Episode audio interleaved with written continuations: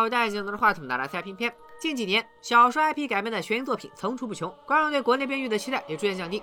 但最近有一部新剧开播，似乎有望打破编剧只会改编的魔咒。本期视频咱们就来说一说，由著名悬疑剧厂牌五月文化出品，王千源和鹿晗主演的原创悬疑剧《在劫难逃》。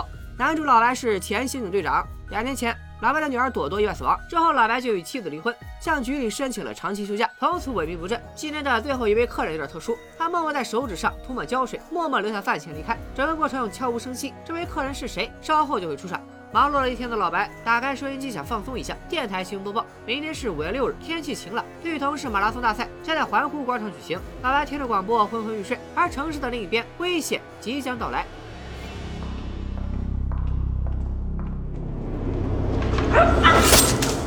手动作干净利落，且相当有仪式感。他在中年女人的尸体旁烧掉一只折好的千纸鹤，才转身离开。命运的齿轮由此开始发生转动。老白即将面临什么？咱们接着往下看。打烊后，老白深夜来到五指山钟表店，想修好女儿朵朵生前常戴的儿童手表。他在钟表店门口接到了妻子，呃，不对，前妻的电话。对方说要回家收拾女儿的东西。老白不想和前妻见面，怕勾起伤心事，就让百草自己去家里随便拿。再一转眼，已经是第二天上午。一名年轻男子来警局自首，一看面相，这人就不简单，这不是鹿晗吗？年轻男子说自己名叫付吉亮，于昨晚十一点潜入小区停车场，持菜刀行凶。他告诉刑警队的赵队长，菜刀是从老白的黑粉店拿的，而且他指定老白来审讯，他才肯说出更多案情信息。这是什么奇葩的自首方式？好在赵队和老白是老同事了，他知道老白家里的变故，但两年不见，赵队看到老白不修边幅的模样，还是恨铁不成钢。你看你头发，看你头发。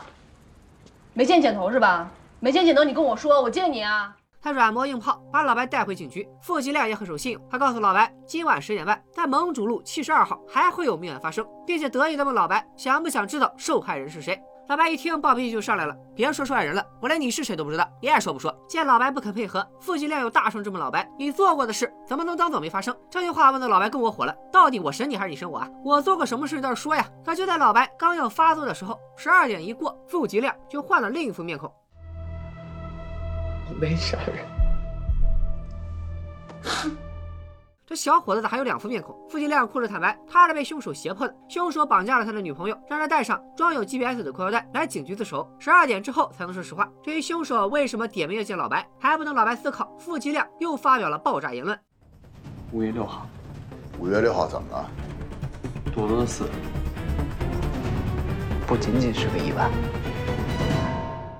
女儿就是老白的底线。愤怒过后，老白反应过来，付吉亮如果是代凶手发言，显然凶手不仅了解他，而且知道一些老白自己也不清楚的真相。老白认为当务之急是找出自己和凶手之间的联系。目前他们只知道一个地址：盟主路七十二号，凶手的下一个杀人地点。老白和赵队驱车上路，还留在警局的付吉亮可怜巴巴的申请想喝口热水。行，不就一口热水吗？看你还能搞出什么名堂？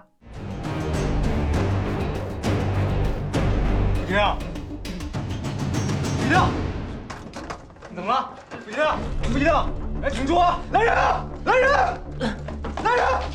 同事马上把突发情况通知赵队。老白在一旁越听越觉得不对劲儿。为啥付吉亮十二点之后才肯说出真相？为啥他们一离开警局，这人就犯病了？付吉亮真的是被胁迫的吗？想到这里，老白让赵队继续上路，自己去医院看着付吉亮。他猜的没错，这个付吉亮的确有问题。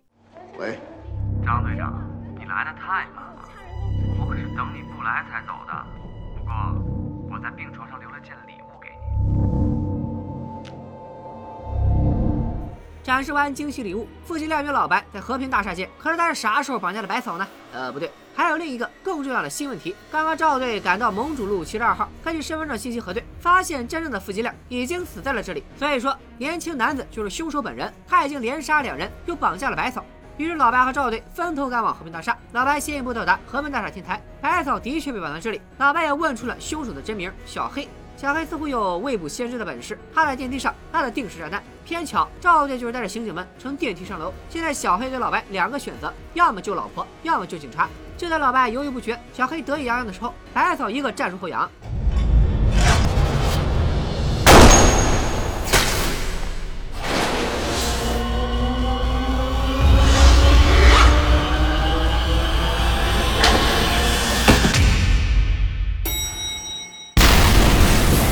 好家伙，全员领盒饭，完结撒花，哪有这么简单？就在老白心脏骤停的瞬间，时间倒流，场景倒退，老白醒了。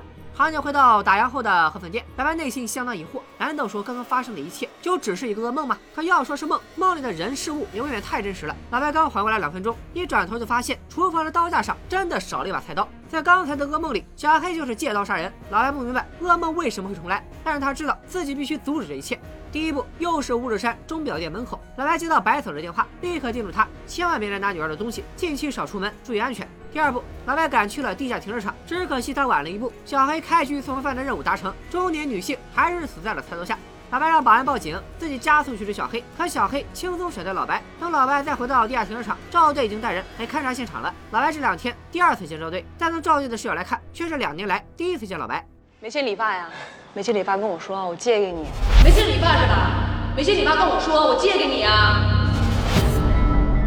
原来同样的情节还会再发生，不过因为老白的改变而更换了发生的时间和场景。最后，因为现场的凶器是老白的菜刀，所以老白也得回警局协助调查。这时才想起一开始那个抹胶水的镜头，应该是小黑杀人之前在隐藏指纹。与此同时，熟悉的盟主路七十二号，真正的付吉亮还没死。他习惯性的下班回家一杯水，却没注意到家中的异常。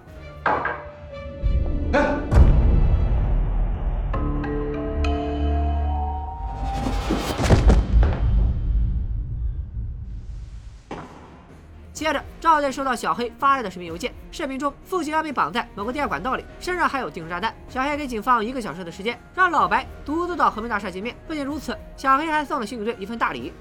这个视频拿了多长时间了？十五分钟左右。这就是他说的礼物。没想到两次小黑都挺有礼貌。上一次送了白嫂被绑架的照片，这次送了一个小黑梦的爆炸。也想收到鹿晗礼物的小伙伴们，不妨把地址打在公屏上。接着，老白再度参与调查，他放大视频的音量，确认今天是五月六号。再结合背景里群众热烈的呼喊，证明付吉亮所在的下水管道应该在举行马拉松的环湖广场附近。可是马拉松占据的地理面积那么大，得翻多少个井盖才能找到人？老白又从光照分布判断，付吉亮头上的不是普通井盖，而是污水井盖。听完老白的分析，赵队命令刑警队全员出动，而老白还不忘抓着赵队，让他派人保护白嫂。这次行动很顺利，警察很快疏散了群众，排查到付继亮所在的下水管道。只是时间不够了，这又是一个自制炸弹。拆弹专家只能把炸弹和受害人分离，却来不及找方法暂停倒计时。老白赶紧带着拆弹专家找个空旷的地方引爆炸弹。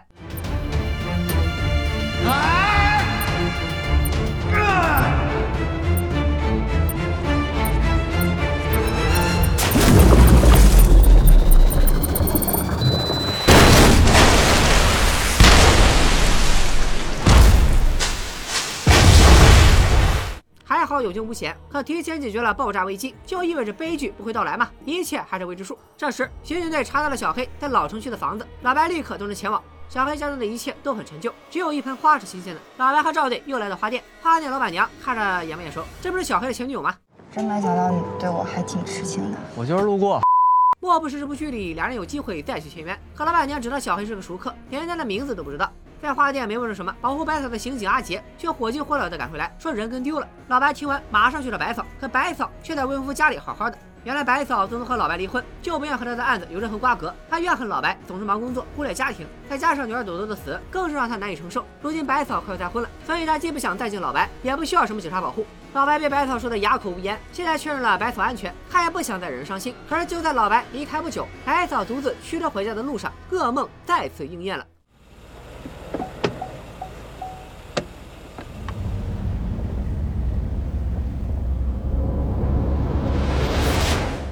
白嫂经过挣扎、逃跑、躲藏，仍然没有改变上一轮噩梦的命运。故事还是走到了绑架白嫂这一步。另一边，警方调查到小黑是一名儿童医院的医生，同事启发小黑为人低调又有礼貌。而这位杀害的中年女性以及保住性命的大学教授付继亮和小黑都没有任何交集。赵队想不通小黑的作案动机，以及小黑为什么点名要和老白见面。老白是不是比自己知道的更多？是的，老白知道的可多了，不仅知道自己是咋来的，还知道自己是咋没的。按照上一次的事发过程，老白很清楚小黑绑架前妻是早晚的事。可这次警方成功救下付吉亮，会不会不一样呢？老白想着想着就睡着了。梦里他回到了朵朵意外身亡的那天，等他在梦中惊醒，一看手上的儿童手表，发现已经到了第二天早上。老白到警局附近吃早点，没想到小黑也算准时间出现。他拿出一段视频让老白看。果然，该来的换了一种方式，还是来了。小黑让老白把夫妻俩带到和平大厦，他才肯放了白草。这回老白心里有谱，丝毫不慌，他自己驱车带夫妻俩上路，赵队和一众刑警尾随。老白算准了小黑会猜到有警车跟踪自己，他只有请赵队配合，演出绿藤市投资地疯狂飙车，甩掉身后的警察，才能证明是真心想和小白做交换。这还不算什么，老白事前已经让赵队安排狙击手随时待命，确保万无一失。接下来又是熟悉的天台，熟悉的对峙。不过这一次多了个活生生的傅吉亮。小黑又给了老白两个选择：要么白嫂死，要么傅吉亮死。说罢，扔出了很稳定的菜刀，这可把副教授吓坏了。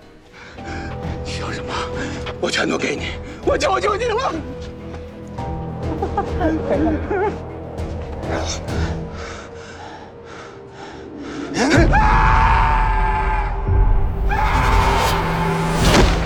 没想到吧，老白不愧是老刑警了。小黑才以为付金亮真死了，一高兴就爆了个猛料。还记得上一路噩梦中，小黑在警局告诉老白，朵朵的死不是意外。这一次，他说出了具体的原因。两年前，小黑曾在山顶行凶，当他把人推下山的时候，正好被朵朵看到，孩子受到了惊吓，还在逃跑时失足发生意外。好，就算朵朵的死和小黑有关，可小黑为什么不老实躲好，非要跳出来针对他呢？小黑不肯明说，而是抬起手枪对准老白，还好举手找准时机，小黑手臂中弹，当场被捕。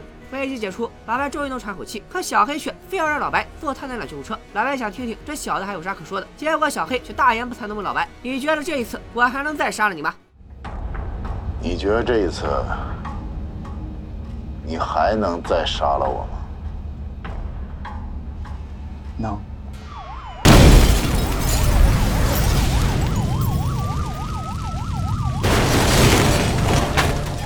您的盒饭虽迟但到，老白折腾了半天，以为有所准备就能万无一失，可他最终还是死在了小黑手上。这一次猜对的小伙伴弹幕走一波，就说啊，老白又醒了。第三次醒来，老白竟然回到了两年前。两年前，老白还是人人佩服的刑警队队长，没有离婚，女儿也还活着，幸福来的猝不及防。老白花了几个小时才缓过神来。可是明天就是两年前的五月六日，朵朵发生意外的日子。老白下定决心，既然命运给了他重来的机会，他就要多关心百草，好好保护女儿。如果还有什么要关注的，那就是小黑的犯罪动机，以及自己为什么会一次次醒来。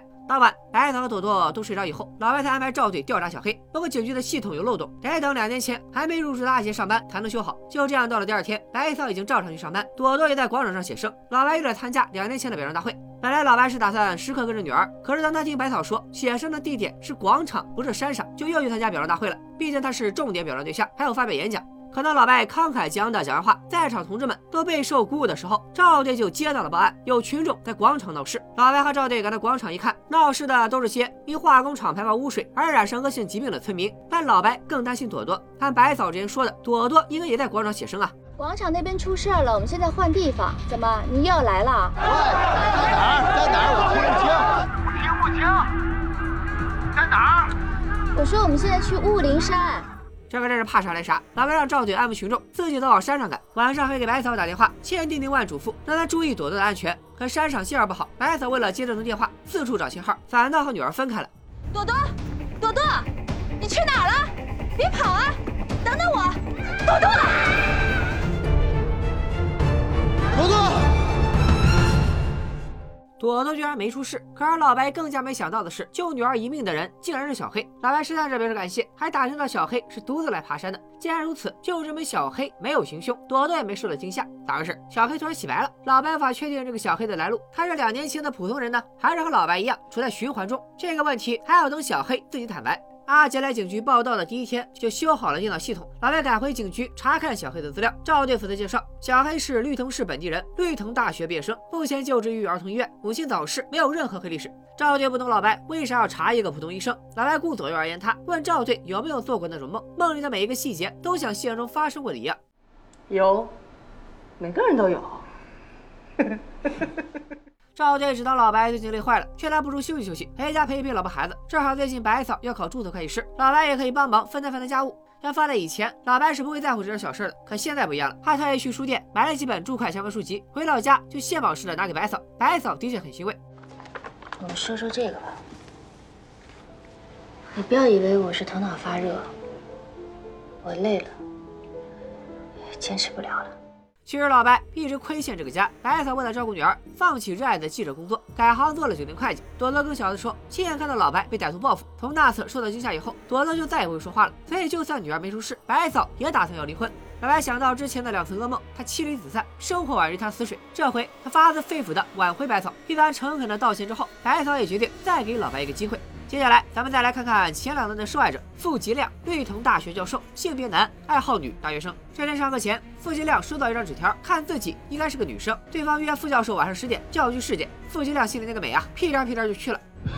呦呦呦呦，在这儿呢，在这儿呢，啊，在这儿呢。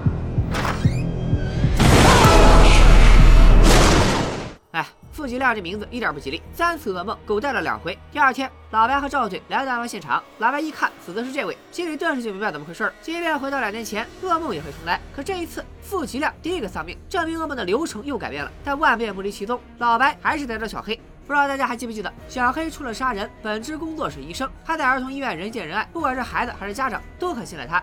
所以当老白找上门查案的时候，小黑还真有点惊讶。老白一开始没透底，只说是绿藤大学附近发生车祸，在监控里看到了小黑，所以来找他问话。小黑表示，他昨晚去大学城看电影，根本没有回母校。绿藤大学虽然就在大学城里，可大学城少说也有十几平方公里，他没经过绿藤大学也是有可能的。说着，小黑还拿出了购票记录给老白看。行啊，滴水不漏。可就在老白刚要离开的时候，小黑也有些疑惑。交通事故这种事情，要麻烦你们刑警啊。被撞的这个人呢？是我一个朋友的亲戚，我呢也是想帮一把就试一把。这回答一看就是老演员了。接着老白去电影院查监控，发现小黑确实进出过电影院，但是他所在的三号厅监控坏了，并不能确定小黑在看电影中途有没有离开。接着，老白发现电影院还有清洁工出入口，从清洁工入口左安全通道下楼，是电影院的后门，离案发的绿城大学非常近。老白先让赵队查停靠车辆的行车记录仪，后来又调出建筑高处的监控，昨晚案发时间范围内，画面中出现了一个黑色的身影，和小黑非常相似。这就不得不请小黑来局里喝茶了。就是这时机选的不巧，白嫂带着朵朵刚偶遇救命恩人，恩人就被老白当嫌犯抓走了。老白使出各种招数，妄图撬开小黑的嘴，最后甚至拿出监控画面逼问小黑，可小黑还是非常淡定，不肯承认监控里的人是他。这时赵队拿到了行车记录仪的画面，不是他，不可能不是他。可老白越是笃定，赵队便是一头雾水。在傅金亮死之前，老白就让赵队查小黑；傅金亮死之后，老白又让赵队派人盯着李兰。这个李兰是谁呢？前两轮噩梦时开局就死在菜刀下的那位大姐，她就是李兰。几年前，她开的化工厂乱排放污水，导致选地的村民染病。最近，她转行做出口贸易，要洗白，村民们聚众示威，对她造成了很大影响。但这次傅吉亮先走一步，李兰能活的结局吗？根据傅金亮死亡的初步检测报告可知，傅金亮身上的致命伤是刀伤。按切入角度判断，凶手应该有一米七八左右。警方也对比了纸条上的字迹，发现自己不属于傅金亮带的本届学生。没有这些证据，老白再不情愿也得放小黑离开。两人走到警局门口，老白想不明白，眼前的小黑到底是处于什么状态？是前两轮噩梦里的小黑，还是只是一个普通的医生？张队长，有些事情啊，是想不明白的。还是顺其自然比较好。在劫难逃的前六集内容就到这里。目前为止，老白醒了三次，前两次大同小异，第三次则量变引起质变，不确定因素增多，谜团像滚雪球一样越滚越大，等待老白揭开真相。由于时长关系，我的解说中省略了几条支线，比如小黑一直暗恋着花店老板娘，而老板娘的男友却对小黑很感兴趣，不仅派人暗中调查小黑，求婚成功的第一件事就是去找小黑炫耀，两人看样子是老相识，而且相互知晓对方的秘密。剧中还没有解释他们和循环噩梦的关系。再比如老白一直带着女儿的儿童手表，从表盘的破损推测，老白并没有在五指山钟表店修好它。难道说试验的循环、失控的错位都和这只手表有关？除了以上两点，这部剧还有很多情节都值得推敲。老白不管在哪一年醒来，都是五月六号的前一天，这个日。期有什么意义？小黑每次杀人前都会留下鹤形的记号，杀人后会有个烧掉千纸鹤的仪式。千纸鹤代表什么？作为循环往复的时间中唯一清醒的人，小黑到底为什么要一次次杀掉傅吉亮和李兰？仅仅是为了当正道的光，替点惩罚不检点的教授和没人性的老板吗？反复行走于同一场噩梦的设定，看得见却摸不透的案情，将设定、情感和命案结合，我个人认为在劫难逃还是值得一追的。大家如果对这部剧感兴趣，也想和片片一样推敲剧中的细节，期待故事后续的反转，可以去看看原剧，会有更多的收获。喜欢这期视频的小伙伴，求求大家了，给个一键三连吧！再下次一定我就真是老白干了，拜了个拜。